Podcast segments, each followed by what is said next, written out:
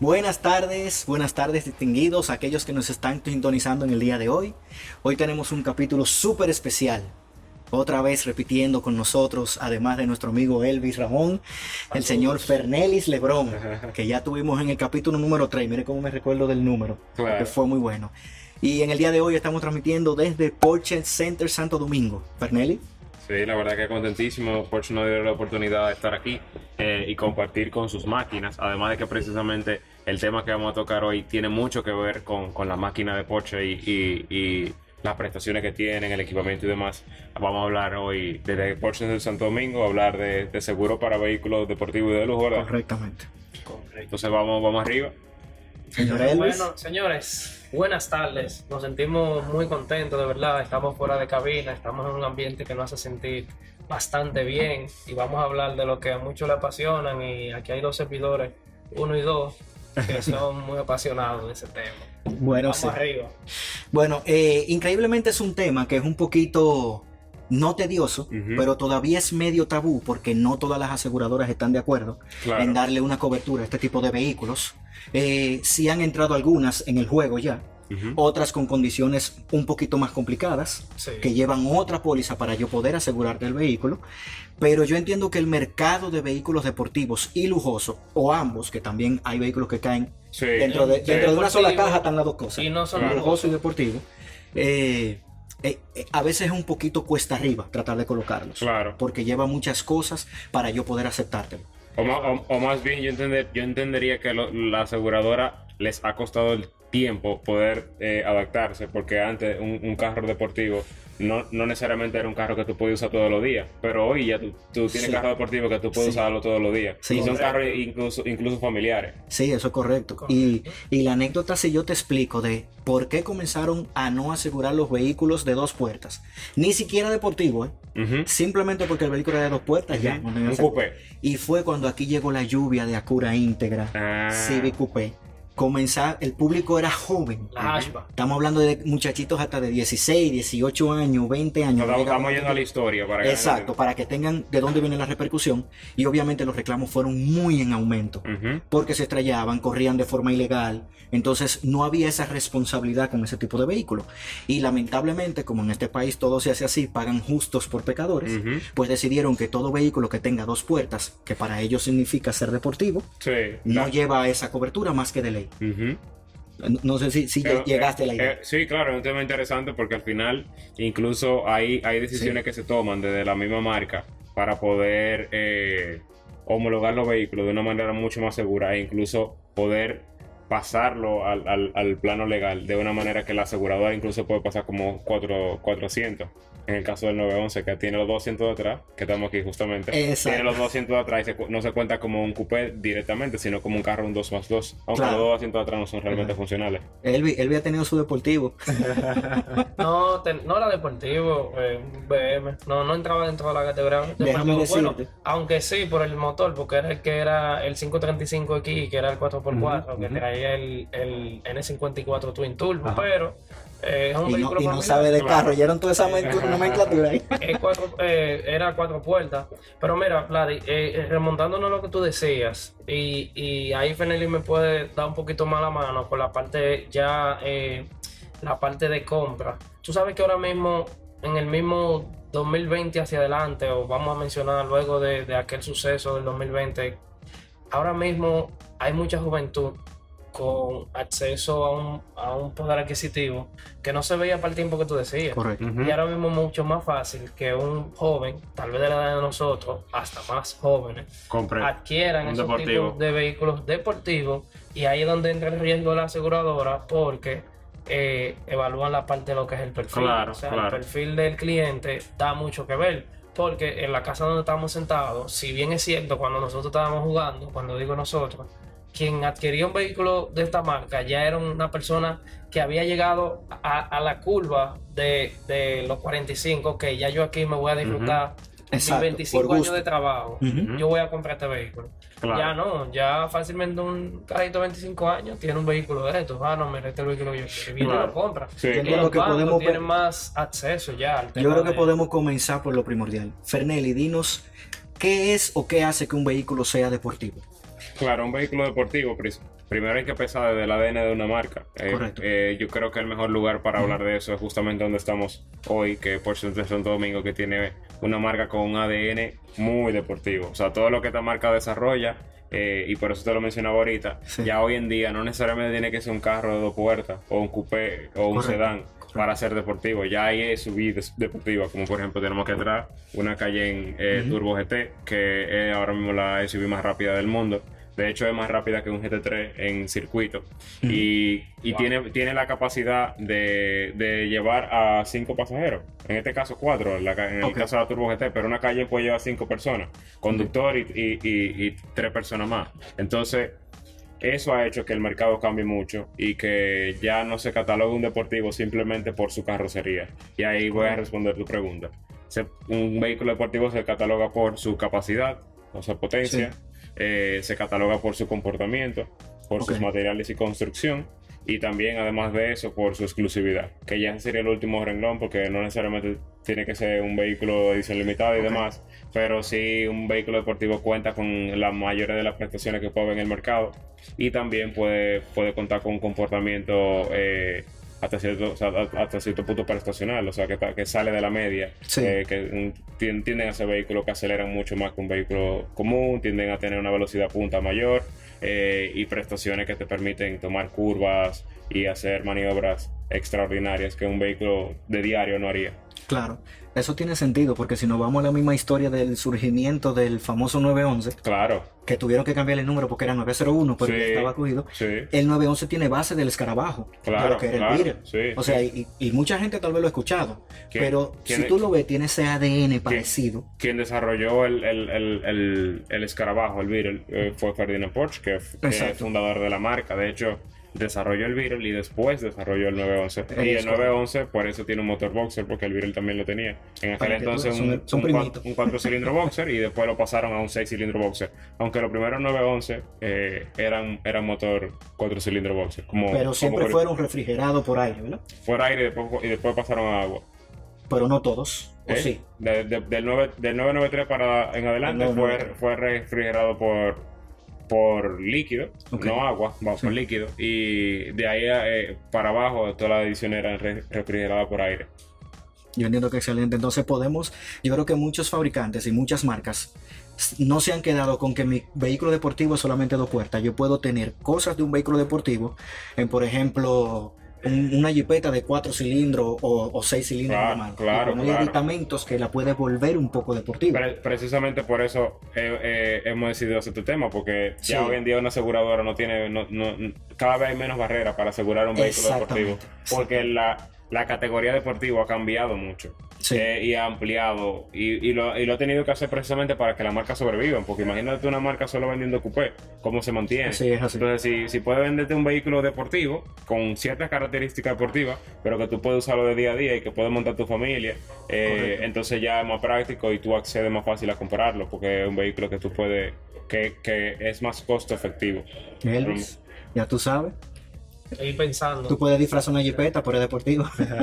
No, no, no. Estoy, estoy pensando. Mira. Pero la eh, jipeta que a mí me gusta tan aquí, créeme. Sí, eh, estamos, eh, esto es una señal de que estamos grabando. Miren, eh, en la parte, por ejemplo, experiencia actualmente y tienen que tener conocimiento aquellas personas que tienen vehículos peculiares. Te digo peculiares porque lamentablemente, aunque la República Dominicana se ha abierto a recibir muchas marcas deportivas que en muchos países tú no las vas a ver, pero aquí sí. Exótica. Eso lleva Ujú. cierta incomodidad en cuál sentido. Tengo vehículos Porsche que han tenido lamentablemente accidentes Ujú. no tan graves, pero significativos, y no es que siempre los tengo. Ujú. Y al momento de conseguir piezas, cuando no son de la casa, cuando no le toca de la casa porque son un Con la 2018, Ujú, ujú, 2016, ujú, ujú. Es tedioso la espera de la pieza, porque te estoy hablando de que estoy- yo tengo que esperar prácticamente un mes, pero laborable. No cuentan sábado, ni domingo, ni día feriado. Y tengo, y tengo una persona que ya ve- se le está desesperando, pero logramos conversar y decirle, mira, lamentablemente lo que conlleva tú tener esa marca es que no es un Corolla, Claro.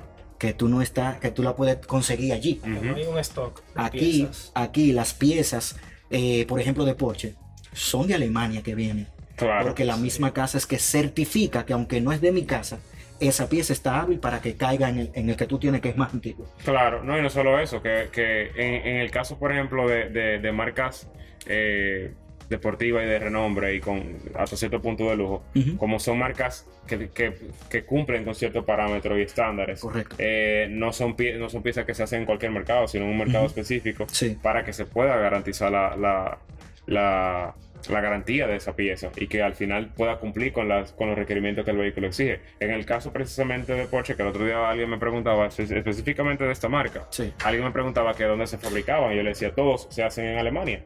Eh, al final esta, esta marca no fabrica vehículos de, de, de- de su, de su línea completa en otros mercados, solo lo hacen en Alemania. ¿Por qué? Porque mantienen un estándar Sí. eh, y ese estándar tienen que cumplirlo para que los vehículos puedan tener la capacidad y la respuesta que el cliente que compra este tipo de vehículos quiere.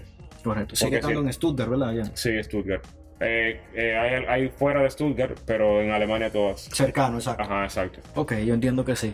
Eh, yo espero ver pronto. Una cosa, Vlad, y tú sabes que re- con respecto al, al- al aseguramiento de esos tipos de vehículos, eh, nosotros tenemos que eh, dar a conocer y a nuestra audiencia que sepan que, por ejemplo, hay muchas ventajas ahora versus unos años atrás, como tú decías y mencionabas. ¿Por qué? Porque años atrás eh, se ponían lo que eran condiciones de asegurabilidad, como decía Vladimir, ok, ¿quién es el cliente? La, primera pregunta era, ¿quién que- es el cliente? Ajá, ¿y qué edad tiene? ¿Quién es el cliente? Ajá. ¿Qué edad tiene? Ok.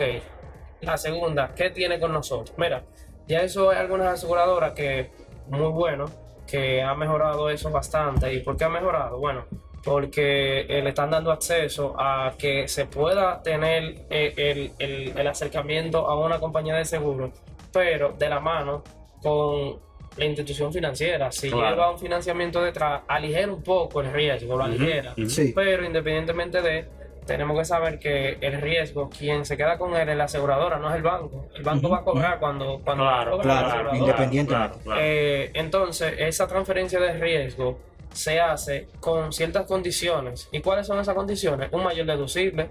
Y hay que tener claro eso, que era lo que lo informaba. ¿Qué es un mayor deducible? Bueno, estamos hablando de piezas que se fabrican en Alemania, eh, de la marca que hablaban, ¿verdad? Pero Ujú. sí tiene un periodo de espera.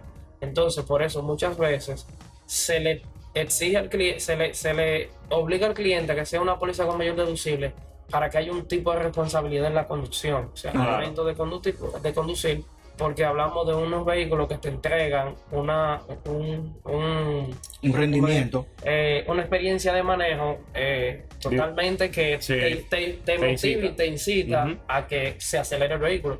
Entonces, por eso las aseguradoras ven que son, que son vehículos de alto riesgo y hay muchas, bueno, no son tantas aseguradoras, pero hay varias aseguradoras que dicen, mira, este no es mi apetito de riesgo. No, yo no te aseguro ni, ni que sea el dueño de, de X empresa, no. Claro. No te no, No, me y- interesa. Y, tú sabes que pasa también que, que con el tiempo ha ido cambiando, que anteriormente los carros no, no equipaban tanta tecnología y al no tener tanta tecnología tú tenías más, más- un mayor riesgo de tener un accidente. Sí, sí. Correcto. Ya hoy en día la tecnología, gracias a la tecnología, nosotros podemos sin ningún problema eh, manejar un vehículo deportivo, eh, sacarle toda la potencia, disfrutarlo al máximo con un riesgo disminuido o, menor. Más Eh, controlado. exacto, más controlado. Que eso anteriormente no, no, no lo teníamos. O sea, hace poco. eh, y cuando digo hace poco, vamos a transportarnos 15 Sí. años atrás. Hace 15, 20 años atrás, eh, un, un vehículo deportivo era un vehículo que quien lo tenía que quien lo manejaba o quien podía manejarlo, además de comprarlo, era una persona que tenía la capacidad de manejarlo. Sí. ya hoy en día no. que era, que era, que- y también aparte de la capacidad por experiencia de manejo, también por conciencia. Claro. Conciencia, decía, Claro. "Bueno, mira, eh, eh, esta persona que va a manejar este vehículo tiene dos hijos, tres hijos, tiene su esposa y, y, y tiene su empresa que está a cargo de él. O sea, Claro. no es lo mismo que, y, y hay que ser sincero y decirlo, no es lo mismo que un que cualquiera de nosotros diga voy por ahí y, y te llevaste y aceleraste y tú no tienes un dominio de, de qué pueda pasar mañana. Tú tocaste algo interesante para ver si Fernelli también nos ayuda con esa parte. Obviamente un vehículo deportivo tiene mayor riesgo que un vehículo normal o estándar por las velocidades que alcanza. Pero eso es, eso es relativo. Porque cuando yo pongo un vehículo con alta cilindrada, o no tiene que ser alta cilindrada, ya eso se vio que no es tan eficiente. Ahora tú puedes tener un motor 1.4 con un turbo y eso te resuelve. Claro. Pero igual tiene más despegue que un vehículo normal. Pero eso también viene amarrado a mayor estabilidad, mejor manejo, o tiene que ver con la experiencia del quien lo conduce para nosotros llevarlo al terreno del riesgo a nivel de seguro. Claro que en sentido general un vehículo deportivo no es simplemente que acelere rápido, o sea, que acelere mucho y que alcance una alta velocidad. También ese vehículo eh, viene dotado de un equipo de freno eh, específico para poder detenerlo, viene dotado de una suspensión específica para poder hacer que el vehículo tenga mejor agarre al asfalto. Eh, igual los aros, eh, neumático y demás. Todo lo que el, equipo, el vehículo equipa te va a brindar un manejo especial, porque Ujú. son vehículos precisamente un vehículo deportivo que es construido como un vehículo deportivo desde, el principio, tiene características para brindarte el, el mejor de los manejos. Entonces, eso equipa el vehículo y lo dota de, de características muy especiales para que él pueda, para que el, el mismo pueda manejarse de, de- de- en, en toda su potencia, en todo su esplendor. Eh, y eso, es- eso hay que entenderlo. O sea, al final, al final yo entiendo que las aseguradoras tienen que protegerse porque Claro, claro. de una manera u otra son, son productos que, que te entregan una potencia por encima de lo normal, que no todo el mundo está preparado para manejarlo, que no todo el mundo tiene toda la, la- la- la capacidad de, de Sí. aprovecharlo. Pero eh, si bien es cierto, hoy en día la tecnología y un sinnúmero de cosas han permitido que, que sean cada vez más asequibles eh, o, más fácil- o que sean más fáciles de manejar. O sea, al final es lo que decía ahorita, en los años 80, 90, una persona que manejaba un carro deportivo tenía que saber lo que estaba haciendo. Sí. Ya hoy en día tú te puedes montar un carro deportivo y tienen diferentes modos de manejo que en el cual tú puedes tener un carro que es muy dócil como para tú usarlo en ciudad Sí. y cuando tú quieres exprimirle más, bueno, pues ya tú tienes un modo más especial que te convierte el carro en, en- en- en- en otro vehículo, aún siendo el mismo carro. Es así, entonces llevándolo a nuestro terreno, en la parte aseguradora, por ejemplo, hay una aseguradora que te lo asegura sin ningún inconveniente y con deducible normal, que es donde mayormente yo tengo los vehículos deportivos asegurados.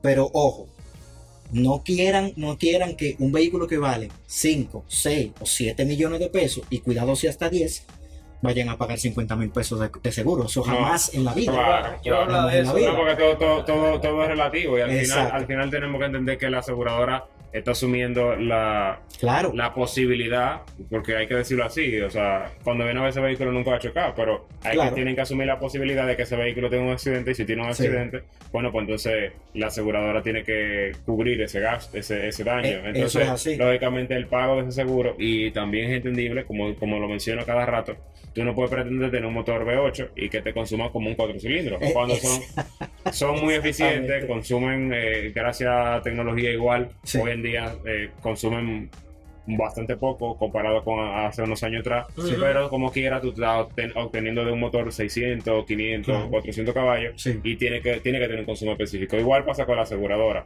Tú no puedes pretender comprarte un carro deportivo que, que es exclusivo y que el seguro te salga... eh, económico, Eh, por No, así y- decir. y- Barato, y vamos a decir. sabes Exacto, barato. Tú sabes algo con eso de la prima, que lo iba a mencionar, lo iba a mencionar. Eh, no simplemente porque muchas veces, ¿qué sucede? Se hace la comparativa en cuanto a precios iguales. Porque una cosa es que ese vehículo deportivo, que se considere tal vez deportivo, te cueste 6 millones de pesos y que tú tengas otro vehículo que no es deportivo de Claro. 6 millones de pesos y tú dices, pero ¿y por qué? Yo pago por esta esto y este me Exact- sale. No, no, exactamente. es que, es que hay, aquí la aseguradora está viendo muchas cosas más, no solamente el valor asegurado.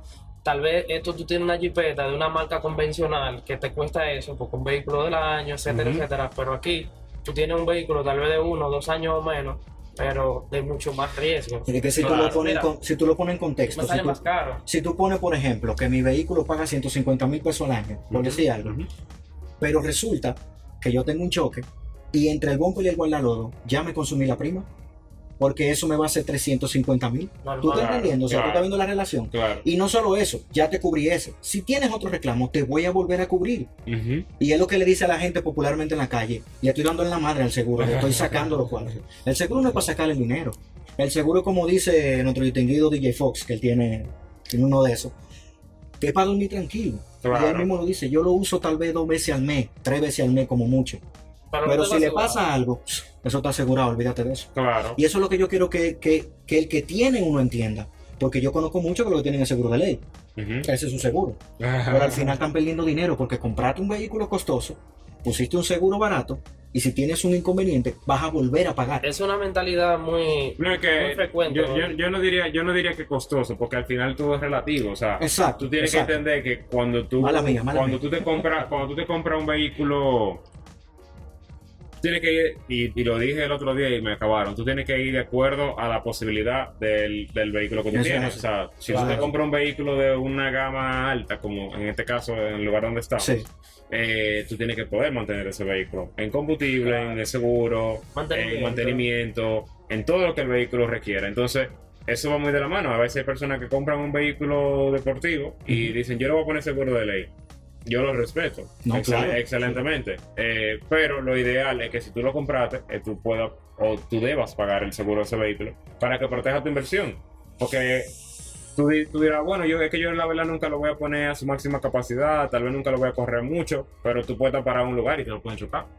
Y, Eso, pa- y pa- eso, y pasa. exactamente. Hay, Es así. hay, No. hay muchas personas que te- hay mucho en, en- más en el tema de estos tipos de vehículos caros y de los, eh, ese como como un como el eslogan mira no yo yo le pongo seguro de ley yo lo cubro porque como yo lo voy a usar los fines de semana nada más yo no voy a pagar entonces te hacen un cálculo yo no voy a estar pagando eso no yo mejor pongo un seguro de ley y ya y se autoaseguran y ahí es donde viene el error donde Fernández decía tú puedes estar parado Sí. Claro.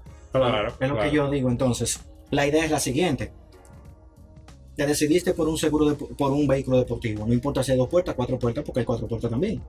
Eh, entonces tienes que considerar lo siguiente. Si son de lo que te va a financiar, porque obviamente tienes un presupuesto y no te quieres descapitalizar, nos perdimos un poquito en finanzas, dentro de la decisión inteligente es cubrir esa inversión significativa, por lo menos el primero y el segundo año. Eso es lo primero. Entonces, dentro de tu presupuesto o préstamo que vas a utilizar, pide la parte que te dé para pagar el seguro, si no te quieres descapitalizar, Claro. porque vas a tener luego todo ese año completo para reunir el siguiente seguro, por así decirlo. Segundo, y siempre voy a esa, contacta a tu corredor de seguros, porque hay desventajas con tener el seguro directamente con la entidad financiera. Lo primero es que te va a cobrar una prima, imagínate en cinco años, la Tú- misma tú- prima. Tú dices, tú dices, por ejemplo, si uno adquiere el seguro con. Directo con- al banco. Ajá, exacto. Mira, este es el seguro y esto es lo que tienes que hacer. Claro, exacto. Investiga primero. Llama a tu corredor, si no lo tiene, llámanos a nosotros, los Ah, y te vamos a hacer varias propuestas. Y te, y te puedo asegurar que la única ventaja que tiene hacerla con el banco es que te permiten cuotas mensuales.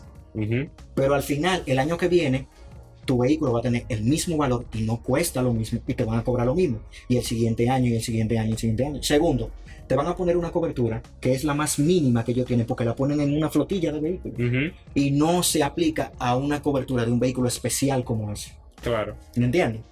Tenemos también la parte del deducible. Puede ser que te pongan un deducible de un 10%, que eso es altísimo, eso es exagerado eso es exagerado, mientras que tenemos a una aseguradora que nos da el deducible Eh, eh, normal. ese, de- ese- ese deducible es el, el, el- del valor del carro. Sí, el, el porcentaje del valor del vehículo. Imagínate, imagínate el 10% de, de 5 millones de pesos.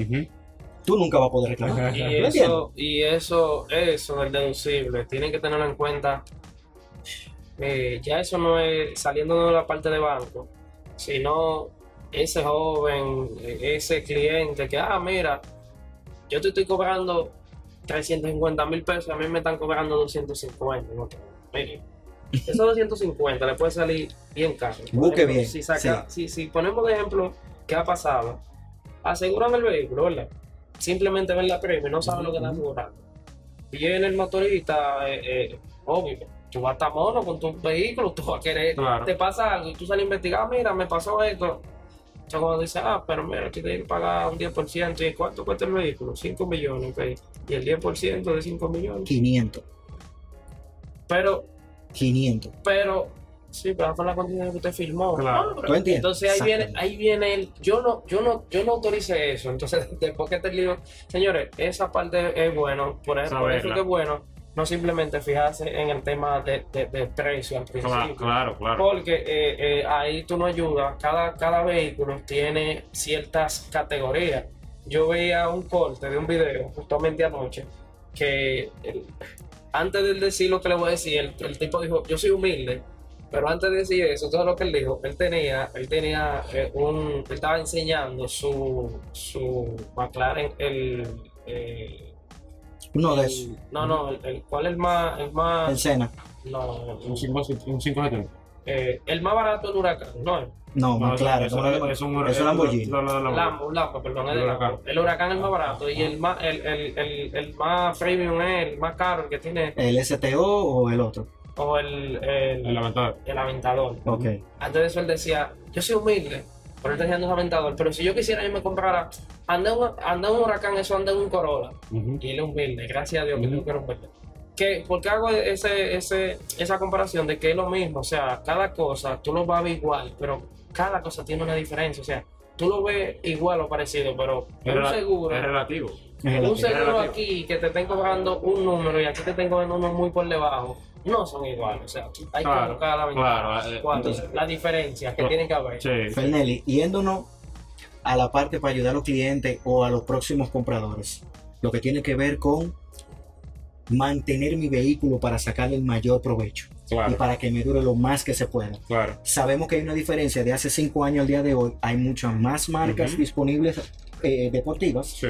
Entonces, ¿qué exigencia tienen ese tipo de vehículo? Que obviamente no se compara con un vehículo que le llegue cerca, que no tiene que ser deportivo exactamente, o, que, o que es lujoso. Para yo decir, este vehículo tiene que durarme mínimo 7, 7, 10 años. Claro.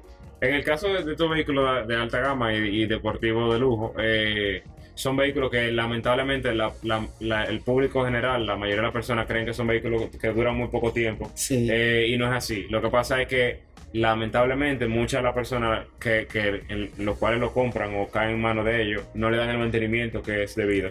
Entonces, cuando tú no le das el mantenimiento que es debido a un vehículo de alta resistencia, pues entonces, eh, o, o más bien un vehículo deportivo de lujo, que te iba a decir alta resistencia porque son vehículos con, con a cierto punto construidos eh, con, con el mejor de, de los estándares. Entonces, cuando tú no das mantenimiento, el vehículo empieza a, a generar fallas y problemas porque tú no lo cuidaste. No es que el vehículo tenga eh, de por sí problemas, sino que básicamente te puedo poner el ejemplo de un deportista. Un deportista de alto rendimiento, si no, si no, si no entrena, si no se cuida, va- no va a poder dar los resultados. Y además que no puede dar los resultados, posiblemente se muera. Antes Sí, de. claro. O- claro, y es la verdad. Entonces, Sí. eso me pasa con el vehículo deportivo de lujo. Está diseñado para entregarte el- la, la, ma- la mayor de la potencia, para entregarte el mejor de los rendimientos. Sí. Pero si tú no haces el cambio de aceite cuando el fabricante te indica, si tú no usas el, el lubricante que el fabricante te indica, los filtros que el fabricante te indica y los intervalos también de, de mantenimiento, igual en- en- para los frenos, suspensión y demás, entonces ahí empiezan los fallos. Por eso siempre se dice, llévalo a la casa.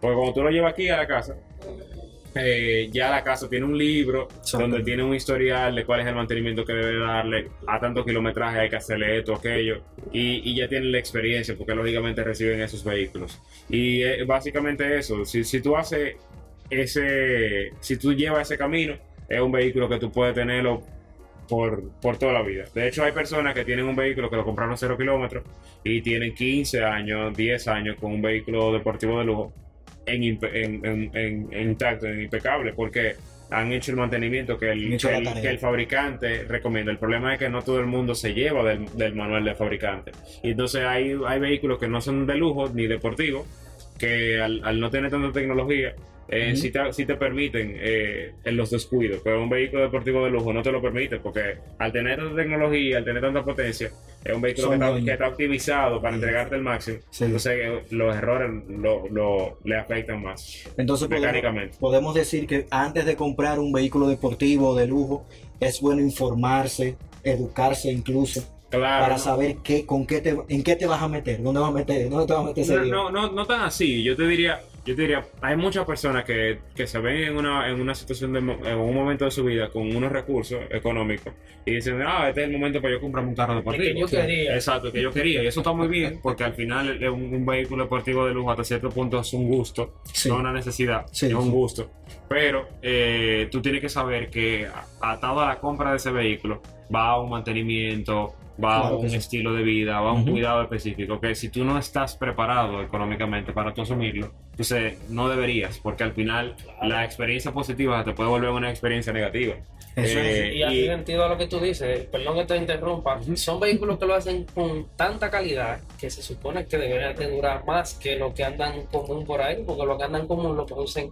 Claro. Sí, sí. No, lo es que- producen así, esto no, esto se detiene para Claro. hacer una producción. Claro. Y si tú lo cuidas, se supone que debería de durar más. No, y que el fabricante entiende, o sea, y, y, y, y recuérdate que cada producto tiene y cada marca tiene un, un nicho específico de clientes. El fabricante entiende que el que compra su marca, el que compra su vehículo, tiene la capacidad adquisitiva para poder darle el cuidado. Entonces, él no está pensando, cuando fabrica un motor de 600 caballos, de 550 caballos, Claro. no está pensando, ay, déjame ver si se lo puedo hacer con, eh, para que le eche el aceite más barato. No.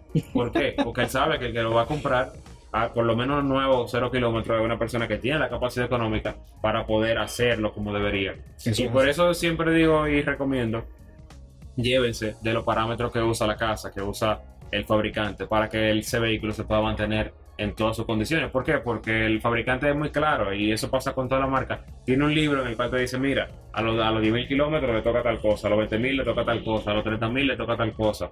Entre 10.000 y 15.000 tú tienes que hacer esto. Entonces, la mayoría de las personas compran un vehículo, le dan para allá y entonces después cuando el carro tiene un problema dicen, Ah, que "Oh". salió mal. Ajá, Que salió Pero mal. eh, mira, en, en ese sentido, una pregunta que me surge. Eh, aquí en nuestra bella calle de Santo Domingo vemos de todo tipo de marcas, de vehículos de lujo y deportivos. Pero pensando, yo creo, tú me corriges, yo creo que esta es la única casa, de eh, la única marca que tiene una casa, es esta, si no me equivoco. De los vehículos deportivos. Que pudiéramos llamar. No, depende. No, ca- ca- casi, casi todas tienen, casi todas tienen. Sí. Lo que pasa es que hay alguna marca depor- simplemente deportiva que no tienen. Por ejemplo, ¿cuál no tiene una, una, una casa como tal? Ferrari. Eh, Ferrari no tiene una casa como tal. Tiene un representante, pero no tiene una No casa. tiene Ujú. McLaren. Eh, McLaren tiene un representante, no una casa. Lamborghini no tiene una casa. Exacto. A eso me Entonces, ni tiene un- ni un representante- ni un Entonces, Pero- entonces, ¿qué hacen esas personas que no Es- tienen una esa casa? Era, esa era la pregunta. Le dan, Bueno, en ese caso hay talleres especializados que se encargan de darle mantenimiento, pero no tú- hay, o sea, Sí, eh, o sí, sea, sí, no hay sí, que, sí, sí que- lo hay, sí lo hay. El tema es que no, no, mm, tú no tienes la garantía. Ok, Tú no tienes la garantía. pero si tú como Pero- cliente eres exigente, tú encuentras cubrir esa necesidad. Sí, claro, claro, porque claro, era, claro. era una de las cosas. Porque, por ejemplo, eh, eh, quien adquiera eh, una marca, por ejemplo, Porsche, tiene la garantía de la casa y tú puedes venir a mirar, resuelvo. Claro, de hecho, tú adquieres otra marca y tú no eres Hay- tan, hay tan responsable Hay una. Claro. Y es como tú dices, el fabricante te dice que hagas esto y, y tú te descuidas con eso. Entonces viene el problema. claro, de hecho, en el caso, por ejemplo, de la garantía, algo que podríamos mencionar, justamente que estamos aquí, es que esta es una de las que tiene una, una de las garantías más grandes, porque te Ujú. da 10 años de garantía. Eh, te dan 10 cinco- años. Sí, te dan 5 años de garantía Tú base, te dan 5 años, te dan cinco años base, y entonces tú optas por los otros 5 años pagando, pagándote un porcentaje, pero tiene garantía. Eh, Está dando un fit. Sí, exacto, pagando un porcentaje y que ellos, que ellos estipulan, pero tú tienes tu garantía y ya tú sabes que tú, tú tienes un producto que, que, que no te va a Incluso dar si son seminuevos o usados, también recibo Sí, algún sí. tipo de garantía. Sí, sí, sí, sí, sí. Aquí tienen que llamar para cuando estén corriendo lucha con los seguros para que ya se conseguíselo. Es así. Mira, la otra parte que considera mucho la compañía de seguro es la parte de madurez en el nivel de manejo. Que como bien tú explicabas, comprarse un vehículo de lujo o deportivo es un gusto, no una necesidad. Sí, claro. Pero no es lo mismo ese gusto en las manos de alguien que tiene 20 años, que no ha tenido la experiencia, tal vez muchos vehículos Claro, de claro. alto cilindraje o de Claro. eficiencia, a uno que tiene 45, 50, que se lo quiere dar porque ya trabajó su subida, le entró un dinerito y dije, este es el carro que yo quiero, lo quiero para los fines de semana, coger para terrena, y este es el que yo quiero para disfrutar mi carretera. Claro. ¿Tú sabes, que, tú sabes que te iba a preguntar, Vladi, y perdón que te interrumpa. Sí, no, tranquilo. Eh, hay, hay, hay condiciones de seguro, por ejemplo, en carro deportivo, que, que solo la puede manejar un solo, una sola persona. Sí, no, no solo eso. Excelente pregunta. Todos los vehículos, excelente pregunta, me dicen por ahí. todos los vehículos deportivos o de alta gama que, se, que sobrepasen un monto X o lujosos, preferiblemente se le pone un endoso de único conductor. Eso quiere decir que solamente el propietario puede reclamar en caso de un accidente que haya pasado. Si se lo prestó a la esposa, lo siento, Si se lo prestó al hijo, lamentándolo mucho. Y eso se puede cambiar al momento de tú sacar seguro. Se puede cambiar, pero lo más que tú puedes hacer es agregar un adicional. un adicional, Ah. No más de ahí. Y te cobran por eso. No, no hay No, cobro alguno. no, por eso. No, no, no, no. Si le están cobrando por eso, lo están engañando. Eh, pero normalmente, el que tiene ese vehículo no lo presta. Claro, claro, eso es O verdad. sea, eso es verdad. y, y casi es obvio ni siquiera ponerlo. Ujú. Porque que si tú duraste tanto, te esforzaste tanto para tener un Porsche 911 turbo, que sí, ok, toda la cosa, Sí, porque no todo. tú no vas a decir al primo tuyo, Ay. muévemelo. Ajá. Que justamente es el que lo choca. Claro, Sí, claro. Y tenemos que tener en cuenta que no, por ejemplo, desde donde estamos transmitiendo, no es que todos son, o sea, porque hay que tener No, no, no. ojo con eso. El Además, el déjense de eso. Esa es mi marca favorita. La, la, la, la Porsche, la Macan. Esto, el mismo, el, el mismo 911 no entra dentro de deportivo. Ya el que Sí, es. sí, el 911, Sí, todos son Pero 911, no- todos. No- 911, Boxster y Cayman son 100% Todos. deportivos. Eh, o sea, claro, todos son deportivos. Lo que pasa es Pero que. no entran con esa. con- hay, te- hay que ver, Sí, pero sí, no entran con condición de Sí, único sí. conductor. Incluso la que estaba Sí, saliendo de claro. deportivo era la Cayenne. Y con la nueva versión, la aseguradora está diciendo, espérate, que la pusieron más rápida. Pero ¿Tú sabes con cuál entra pasó? único conductor. Eh, eh, esas tres No. versiones entran en- Todos los Porsche que son de dos puertas entran con esa con condición. único conductor. Sí, y ya, las, ya lo de cuatro puertas y el Claro, Panamera, El Panamera Sí, no, el eso Panamera- el Panamera, el Panamera, el Taycan, eh, la Cayenne y la, Mac- y la Macan se consideran como vehículos familiares. sí, de uso Porque- normal. sí, claro, porque son vehículos muy cómodos, muy prácticos y que tienen un comportamiento deportivo por la marca, porque lógicamente, como te mencioné al principio, la marca tiene un ADN deportivo, pero son vehículos que tú los puedes usar todos los días. O sea, el que compra una Cayenne es posarla a diario. Y el que, Es- el que- correcto. el que compra un Panamera posiblemente sea posarlo diario. Claro. El que compra una Macan lo va a usar, la va a usar todos los días. Y el que compra un Taycan posiblemente también. Entonces, al final son vehículos deportivos de uso, de uso diario familiar. Que, te voy a decir algo. En- dentro de los puntos favoritos que tiene la marca, Cayenne, la Porsche Cayenne siempre va a tener un lugar especial, porque fue lo que hablamos la otra vez. La. Cayenne fue la que sacó de unos niveles tan bajos que tenía la marca Sí. que la gente pensaba que "Tch, una Jeepeta Porsche cuando siempre ha sido un vehículo deportivo Claro. y realmente eso levantó la marca nuevamente Porque, porque, eso. porque le, dio, le dio la oportunidad a, a una persona que quería un carro deportivo, eh, tal vez pensando, como tú mencionabas ahorita, solo los fines de semana, a tenerlo todos los días. La Correcto. Tú tienes un vehículo que tú te puedes ir sin ningún problema fuera de la ciudad con toda Sí. tu familia. Eh, la puedes disfrutar en el día a día, la puedes disfrutar en la pista, con un comportamiento y una comodidad que posiblemente no te ofrezca ninguno de los otros modelos. Es correcto. Entonces, al final se convirtió en un producto exitoso. Primero, porque tiene el ADN de la marca. Segundo, porque es versátil. Y tercero, porque es práctico. Eh, Sí. tú lo puedes usar todos los días, todos los días, de, de lunes a lunes tú lo puedes usar sin ningún Mire, problema. y no es porque estemos aquí, porque esta marca siempre me ha gustado desde que yo era niño. Es más, Fernel y yo le vivo mandando eh, reels de, de, de Porsche, incluso todo terreno, o sea, que agarraron un Porsche y le pusieron goma T y eso. Entonces, yo entiendo que el mercado para donde va en la parte de seguros va bien encaminado porque está entendiendo cuál es la función de los llamados vehículos deportivos Claro. o de lujos. Y que con el tiempo ha ido cambiando. Claro, que aunque los de lujo entraron primero, porque lo único que tienen es que son un poquito más exigentes los costos de la pieza, obviamente, pero ya eso se ha normalizado porque hemos tenido ¿A qué le llamamos vehículo de lujo? Vehículos de lujo ¿A que o sea, que, que- primero- que estás... no, primero el tipo de fabricación. Vamos a dejar que Fernando que diga. ¿Qué, Claro. qué son los vehículos de lujo? ¿Qué se consideran vehículos Un de lujo? vehículo de lujo es un vehículo que tiene capacidad eh, y construcción muy fuera de lo normal. Eh, cuando digo capacidad de construcción, te estoy hablando de un vehículo que tiene una motorización específica, que tiene materiales muy específicos eh, y además de eso posiblemente versiones limitadas, que, que no es tan común, pero sí pasa. Entonces ya ahí se, comienza a, entrar dentro del segmento de lujo. Y, eh, dentro de ese segmento, lógicamente, como es de lujo, no hay muchas marcas. Eh, podríamos mencionar de uso común o Sí, a, no a la casa de todo el mundo aproximadamente son 15 marcas. Ok. Y, 15. sí, Pero son unas cuantas. sí, claro. Yo te puedo mencionar algunas. Tenemos Porsche, que justamente estamos aquí. Tenemos Mercedes-Benz, tenemos BMW, tenemos Maserati, tenemos Volvo, tenemos Range Rover. Ya vamos por 6 Sí. marcas. Eh, tenemos Audi. Mencionaste Audi, Volvo. sí, tenemos Audi, Audi. Sí, tenemos eh, sí. Aston Martin, que, Ah, sí, que no se me puede quedar. Sí. Tenemos Bentley, no se me puede quedar. Tenemos Rolls Royce, ya van 10. eh, y podría, Y por ahí sí. podría, por ahí sí. podría contratar cinco más, lo que pasa es que no para contra la Cadillac. Camioneta, Infinity, Lexus. Claro. Ah, sí. Entonces ahí se me está Lexus entra ahí. Lexus Sí, claro. Sí, con, claro. con Lexus X modelos.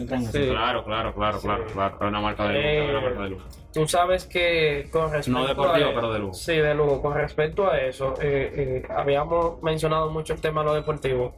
Hablando un tema, hablando un poco sobre el seguro de los vehículos de lujo, también eh, se da mucho hablar del caso de los clientes con vehículos de ese nivel eh, versus prima, que muchas veces entienden que eh, están pagando mucho. No sé por qué, por, por qué siempre se da eso. Y fue como tú lo mencionaste ahorita. Si, Sí. va, si va a financiar, agarra y pídele un chisme al banco y cógelo del seguro. pa- si tú entiendes que te duele Claro. sacarlo, pídeselo al banco y págalo de, de lo del banco. Lo que, pasa es, banco. lo, lo que pasa es que eso es como es algo que tú, que es un intangible, tú no lo, tú no lo La- el convencimiento es, es más difícil. es más difícil, Sí. porque al final tú dices, Es algo que no ha pasado todavía. ajá, tú dices, yo voy a pagar un seguro, pero ¿y si yo nunca choco? Ajá, pero ¿y si tú chocas? Eh, eh, entonces- es 50-50 la Eh, es básicamente eso, o sea, tú, tú como, como es un intangible, Ujú. a ti te cuesta eh, eh, Hacerle valorizarlo, pero tiene Claro. mucho tiene mucho valor porque es una manera de tú proteger tu inversión. Y además de eso de proteger tu inversión, como decía Vladi ahorita, que algunos clientes cuando compran un vehículo deportivo de lujo, cuando tienen su seguro, pueden dormir, dormir tranquilos porque saben que al momento de que vaya a pasar cualquier cosa, el vehículo está asegurado. Eh, y que de una manera u otra, ese seguro se va a hacer responsable de lo que haya pasado y te va a dar una garantía, una protección de que, de que, tu, de que, tu, de que tu inversión está protegida. Sí, Yo, yo le voy a decir algo y a veces me, me incomoda. Las probabilidades están ahí por algo. Nadie se esperaba, y siempre hago el mismo ejemplo, el- el- la, la lluvia de noviembre.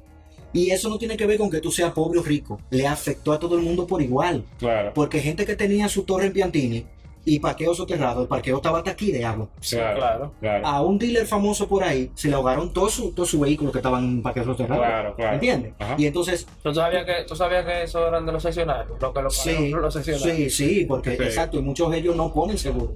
O sea, yo lo tengo ahí, no va a pasar nada, no le voy a poner Pues seguro. claro, porque la concesión. Eh, concesión exacto, en- concesión. la concesión ahí. Entonces, pero el concesionario sí le tiene su seguro Claro, como claro, inventario. claro, claro. Eso es otro que no sabían. Claro, Todos esos vehículos normalmente están asegurados. Los concesionarios que son responsables. Claro. Porque sabemos que hay muchos que Claro. se autoaseguran entendiendo que lo pueden solventar. sí, sí. Entonces, Pero esos son los más pequeños, o sea, los, los concesionarios sí, grandes. claro, todo, claro. todo su- todo el Me gusta generalizar para que no se ofendan. Sí, claro. Pero los concesionarios grandes están casi todos tan. Pero mi, mi, mi, mi, mi propuesta es la siguiente. Ya que usted se decidió por un vehículo de lujo, un vehículo deportivo, sabiendo la capacidad que tiene, entonces siéntese tranquilo, con la cabeza fría y dice, concho, déjame ponerle aunque sea, dependiendo del monto, los 100 mil pesos del seguro, por lo menos un año yo está tranquilo. Claro. Porque tú todavía tienes que pagar ese vehículo. Es Y que- si tú tienes un préstamo, cuando se liquida, te van a saldar el préstamo para que tú no sigas debiendo eso. Porque la deuda que siempre va a estar, ¿eh? Yeah. Y además el banco no te va a prestar esos cuartos si tú no le pones un seguro. Comenzando Claro, también por ahí. claro, claro. Entonces, es lo que dice Fernelli, es algo intangible. A nosotros nos cuesta ofrecer un seguro porque está basado en la experiencia, en algo que haya pasado. Y si hay una gente que nunca le ha pasado nada, pues entonces dice, es que yo nunca choco. Pero es que nada más tiene que pasar una vez. Hay muchos supermercados que no tuvieron seguro hasta que se quemaron y pasó lo que tenía que pasar. Claro, Y claro. fueron pérdidas Lo, millonarias. lo- lo que pasa es que es lo que te digo, como tú no estás viendo qué pasó y tú entiendes que podría pasar, tú dices, es que no me va a pasar nunca, pero te pasa. Yo tengo un, cue- un cuento bien, bien, eh, hasta, Sí. hasta cierto punto jocoso, de un cercano de la familia que él le tenía eh, seguro full a su SUV y él, él dijo un día, óyeme, yo no voy a pagar más seguro porque yo estoy pagando el seguro de SUV y nunca he chocado. Le quito el seguro, al otro día se la desbarataron.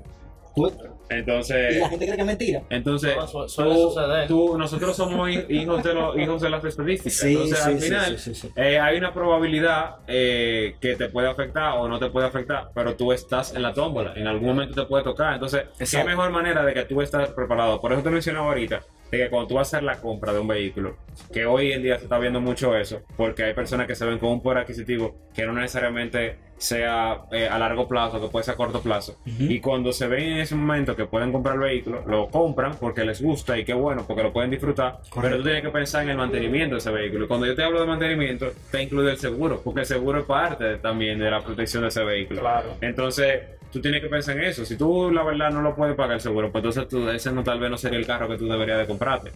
Eh, y duele, duele- Pero pero es una realidad. duele decirlo, pero es la realidad.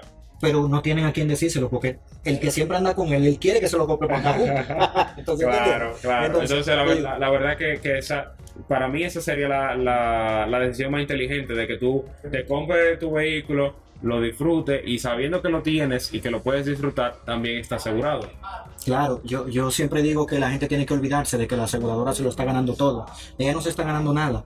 Ella está teniendo, lamentablemente, por así decirlo, un buen conductor que gracias a Dios no ha chocado, Claro. pero tú estás tranquilo de que si pasa algo, vamos arriba. No hay que pasar. ahora lo que No, no, no, es que pasa algo no solo porque tú, a veces estamos pensando que somos nosotros, a veces Sí, uno dice, sí. no, pero que yo manejo con cuidado, a mí nunca me van a chocar, pero tú puedes estar parado en un lugar y puede venir un vehículo y darte un golpe. Sí. A mí me pasó el otro día, no, no en un vehículo mío, pero en un vehículo de un familiar, estábamos parados en un semáforo, normal, Ay, ya no- eso, eso, No, oye, yo oye. siempre me paro, siempre. Oye, no está- estábamos parados en un semáforo normal hablando y de repente viene un Uber, eh, el tipo se paró y se puso en el celular a revisar algo, se le olvidó que soltó el freno y el carro, ¡pum!, chocó por atrás. Gracias a Dios no pasó nada. Pero lo que te digo es, tú estás en la calle y al final tú estás expuesto a que, no por ti, pero por otro, tú puedes tener un accidente. Entonces, tú tienes que protegerte de eso. ¿Y cómo es la- cuál es la mejor manera de tú protegerte de eso? O tú estar muy alerta, que... es- Eso es imposible en este país. Exacto, es casi imposible. O tú tienes una aseguradora que se va a encargar de que al momento que tú tengas un accidente va a cubrir ese daño. Y un, Sea co- y un responsable. corredor que te va a resolver. Que sea responsable. que sea responsable. Que sea No, El corredor que yo lo yo tengo entiendo, sí, tengo, tengo el honor de verdad de manejar la póliza del distinguido aquí. Me dio la oportunidad, vamos a ver. Espero que nunca lo tenga que usar, pero él va a ser fiel testigo de que ya él puede dormir sin ninguna preocupación. Claro. Porque él me dijo, oye, yo no voy a sacar ese vehículo sin, sin tener mi seguro. No, claro, claro. De hecho, de hecho, al momento de yo, por ejemplo, comprar el, el vehículo que compré recientemente, eh, una de las decisiones que yo hice antes de comprarlo fue precisamente tirar los números. Porque yo dije, si voy a comprar Me el vehículo, yo tengo que darle a ese vehículo la, la, la las condiciones para que esté en buenas condiciones. Eh, y eso, eso incluye el seguro. Y se lo dije a Vlad. O sea, Sí. ¿cuánto es el seguro? Dime. Sí. O sea, ahí tú tiras los números. Y si tú no puedes, bueno, humildemente retírate. Vladi, una pregunta que me surge. Tú sabes que nosotros estamos hablando de vehículos de lujo y, y estos tipos de vehículos. Ahora mismo, eh, ¿cómo no tengo experiencia con eso? No sé si tú lo has tenido. ¿Cómo está manejando la aseguradora el tema de, ¿cómo se llama? El PPG, El, la el- lámina, Sí, Paint Protection Film, PPF. el PPF. El Sí, PPF. no, mira, eh, Porque- PPF y cerámica también, porque da- Nuevo- incluye, incluye la cerámica. No va, claro, ahí va. Tú sabes que eh, el, el ente asegurador debe de reponer el bien y colocártelo como estaba. Pero, pero óyeme, ahí es que va el tema. Sí. Mira qué sucede. Se compra el vehículo, se inspecciona. Se supone que tú no has hecho eso, pero ya tú tienes el vehículo, ya tú Claro. quieres empezar Sí, sí. a gastarle dinero, a gastarle dinero. Ahí sí se le gasta, pero en el seguro no. Exacto. van y dan 4 o 5 mil dólares por, por el PPF, pero el seguro no. El Y seguro hasta, cier- hasta cierto punto es una protección. Es una protección. El PPF te protege de, de, de que. De, oye, oye. Sí. Y la cerámica también. O sea, la cerámica, por ejemplo, tú le pones cerámica a un vehículo. Eh, y si a ese vehículo le cae algún ácido, si le cae algún concreto que de una construcción y demás, es más fácil retirarlo porque no está poniendo una capa protectora por encima de la pintura. Sí. Y el caso del PPF, en el caso de que un motorista te raye o lo que Exacto. sea, no maltrata la pintura. Y eso hace también que el vehículo se mantenga en valor, porque ya tú no tienes que pintar, ya tú no tienes que llevarlo al taller. pero no te cubre de choque, No, Exactamente, Yo sé dónde tú vas. Viene el choque, puerta pasajero, pan y guardalodo.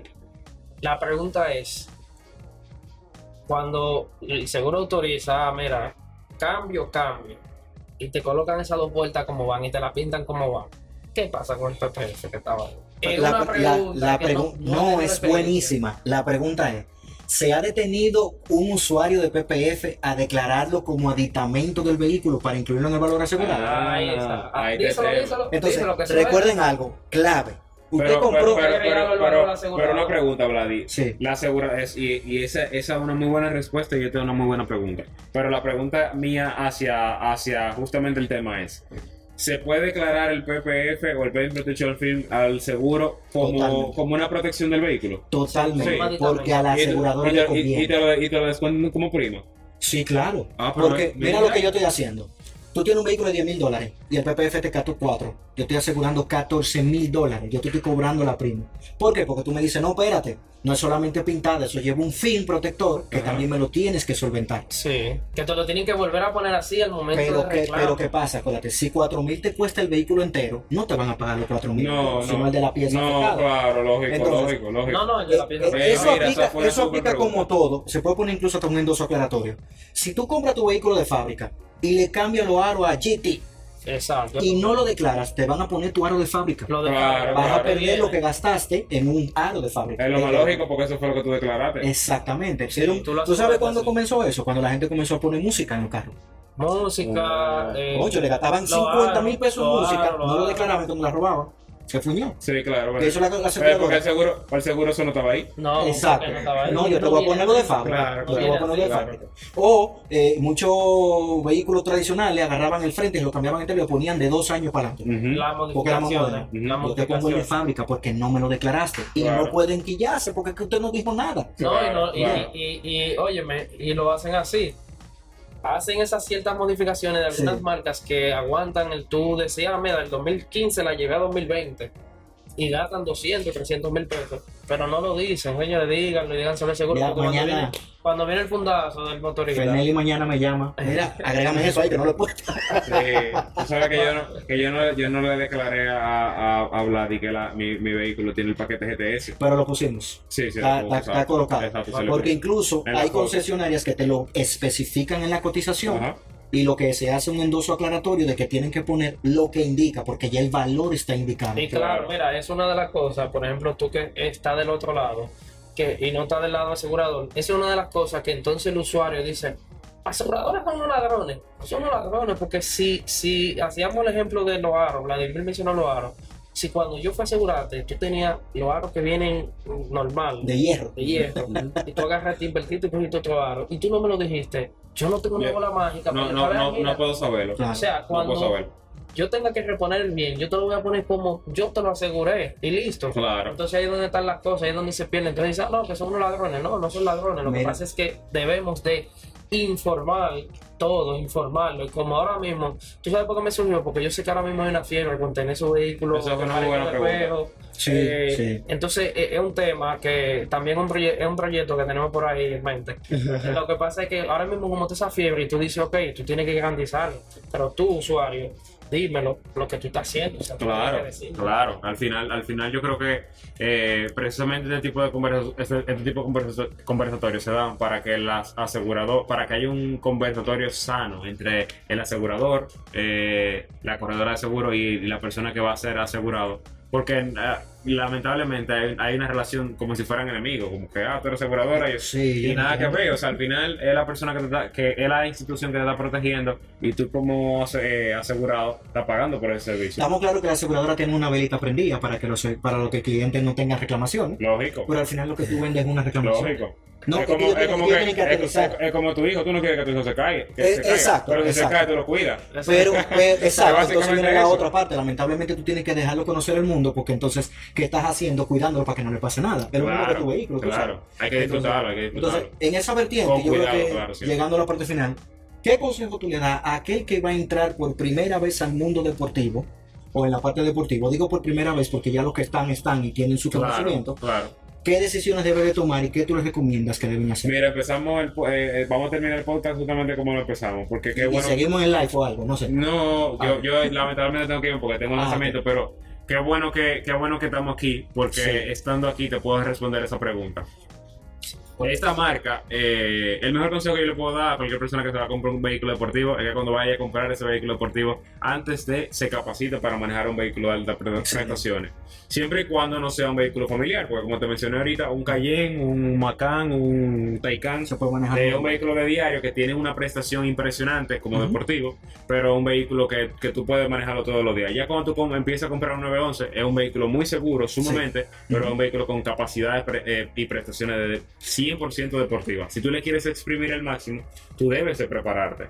Claro. Pero ahí viene justamente la parte positiva y la respuesta a la pregunta, y es que esta marca hace actividades eh, para sus clientes Excelente. 100% gratis, invitados, para que vayan a conocer los productos, para que vayan a, a conocer cómo se manejan con instrucción de profesionales, hacen track days en la pista. Entonces, ¿en qué se convierte eso? En que tú te, com- te compras el vehículo, pero además eso te lleva la experiencia de poder manejar un vehículo deportivo como se debe. Y, y- y conociendo tu carro. O sea, al final, la mejor manera para tú poder conducir un deportivo es conocerlo. Saber cómo se comporta, saber cómo ese carro tracciona, saber cómo ese carro eh, se le acomoda la libra al momento que tú tomas una curva y demás. Entonces, cuando tú sabes eso, la posibilidad de accidente es mucho menor. Y te explico, por ejemplo, mi caso. Eh, yo, gracias a Dios, he tenido la oportunidad de ya estar cer- certificado por varias marcas en, en instrucción deportiva. Ujú. Y yo he manejado carro de, y lo decía ahorita en, en- en un, en un corto que salió de un podcast, y he manejado carros de 800, 900, 1000 caballos. Y me he sentido con la confianza de poder manejarlo casi al extremo. No te voy a decir que al extremo, pero casi al extremo, porque me han preparado para eso. Entonces, Sí. cuando tú te vas a comprar un carro deportivo de cierta prestación y tú lo quieres disfrutar, tienes que capacitarte. Además de que tienes que ser prudente.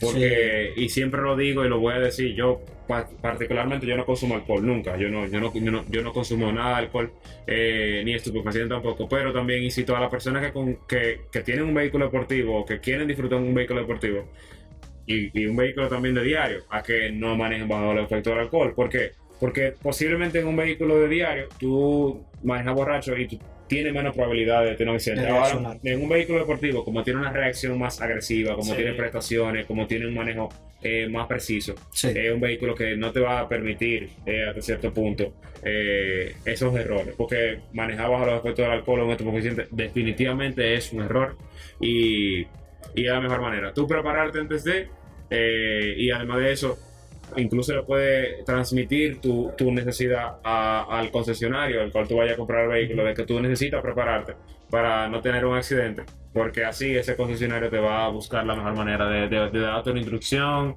de buscarte un profesional que te pueda acompañar y así tú puedes disfrutar tu carro al 100% Excelente. Yo creo que mejor de ahí se daña. Recuerden que no corran en las calles. Para eso claro, está claro, el autódromo. claro. Y pagan y, y hacen su track day. respetar los límites de, de Respeten, velocidad. señores, disfruten su vehículo, no para matarse, hay que hablarlo a la cara. Eh, yo creo que este capítulo de verdad fue bastante especial. sí, sí, Muchas gracias, mi hermano, por la invitación. Gracias a la gente Gracias, de Porsche. Center Santo Domingo por prestarnos el espacio Claro. para hacer un capítulo un poquito diferente. Vamos a ver si luego, en la próxima temporada, Para igual. para sentirlo, ahí se le dio, como dijo Vlad, en, el, eh, en, en Ni Locas Ni Cuerdo, que valga Un la- saludo la a cuña ya. Cuña. Tenemos Porsche, no, no, no, clientes ya. con Porsche cerrados. Nos dieron buenos deseos de tener otro Porsche y ojalá así sea. Claro, claro. Eh, si la marca lo quiere donar, no hay problema. Pero señores, gracias por estar ahí, dedicarnos estos minuticos. Para mí fueron minutos, pasaron minutos. Para mí llevábamos muchísimo, pero no ha pasado nada. claro. Elvis, como siempre, ahí, haciendo las preguntas oportunas. Placer, Brilla- señores, brillante. estamos aquí.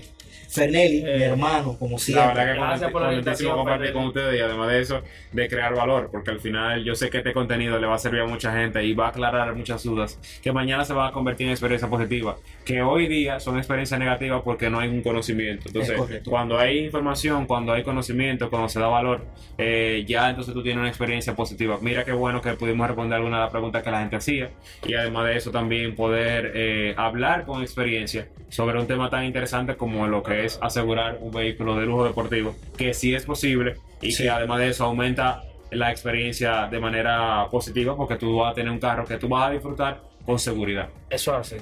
Señores, muchas gracias. Recuerden compartir este video, seguirnos en Spotify, YouTube, Instagram, Google Podcast y donde usted lo encuentre. En la calle. Fast. Element, póngamelo aquí, editor, Fast Element, que tiene su like también que lo va a subir ahora para que lo vean de primicia. Debimos poner en Patreon para que paguen exclusivo. claro. realmente. Eh, señores, muchas gracias y nos vemos en la próxima. Hasta la próxima.